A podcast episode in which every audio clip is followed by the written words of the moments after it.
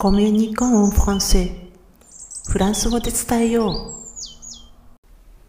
Bonjour! こんにちは、ひろみです。今回はフランス語版星の王子様のフレーズの13番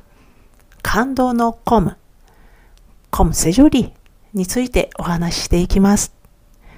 今回のフレーズのキーワードはコムで同じスペルなのにいろんな使い方をされる単語です。まあ、このフレーズでは感動を表現する時の使い方なんですけれども、ただ、全く感動を伴わない場面で、この星の王子様の心では使われていまして、まあ空空しくて虚しく聞こえます。まあ、では単語に入る前に、今回のコム、セジョリの場所と背景を確認しておきます。えー、このフレーズは第4章の後半に差し掛かる部分にあります。えー、第4章ではトルコ人の天文学者が同じ内容の発表をしたのに、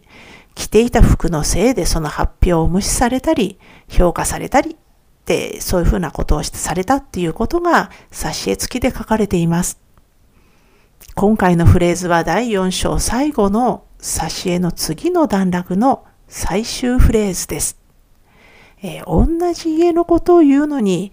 家の外観の様子を詳しく話しても大人はわからないけれども、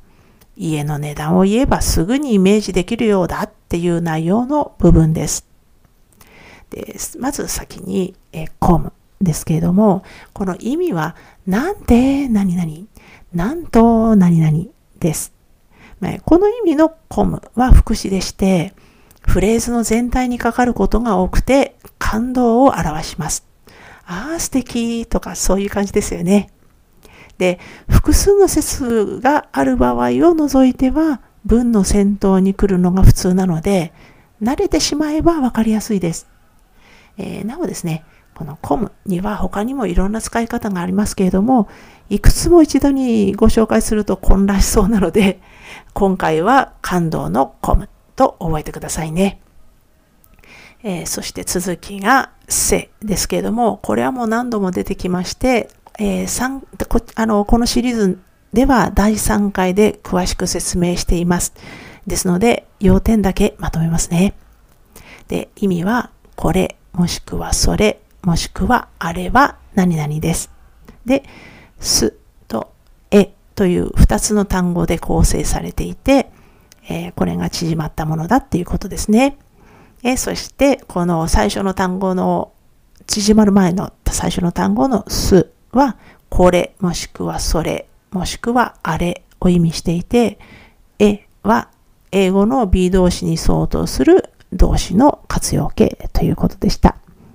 え第3回のあのこのリンクは説明欄に貼っておきますので、まだでしたらそちらからお聞きになってみてください。えー、そしてもうこれで最後の単語になんなんですけども、ジョリという単語ですね。これは形容詞で綺麗なとか可愛いとか素敵なっていうそういう意味です。まあ本当にいい意味でしか使われませんね、これ。で、えー、対象は人、物の両方に使われます。ですので、綺麗な人、えー、可愛い人、もしくはまあ素敵なお家なんかもそういう形で使われるということで、今回は素敵なお家の方ですね。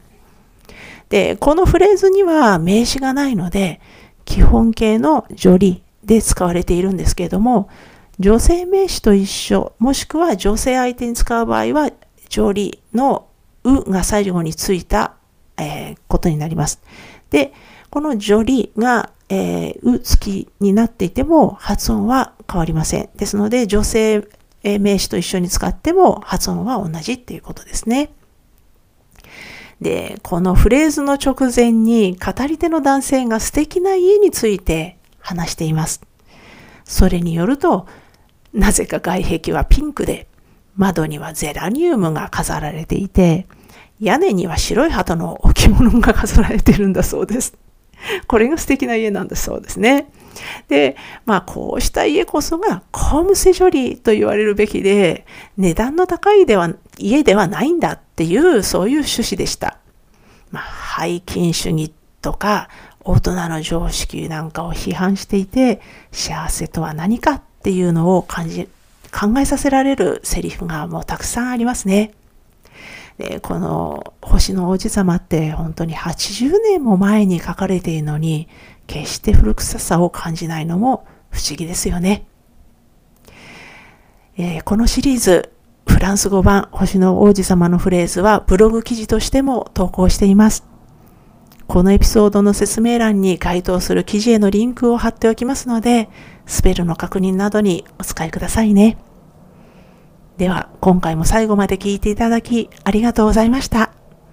アビアンとまたね。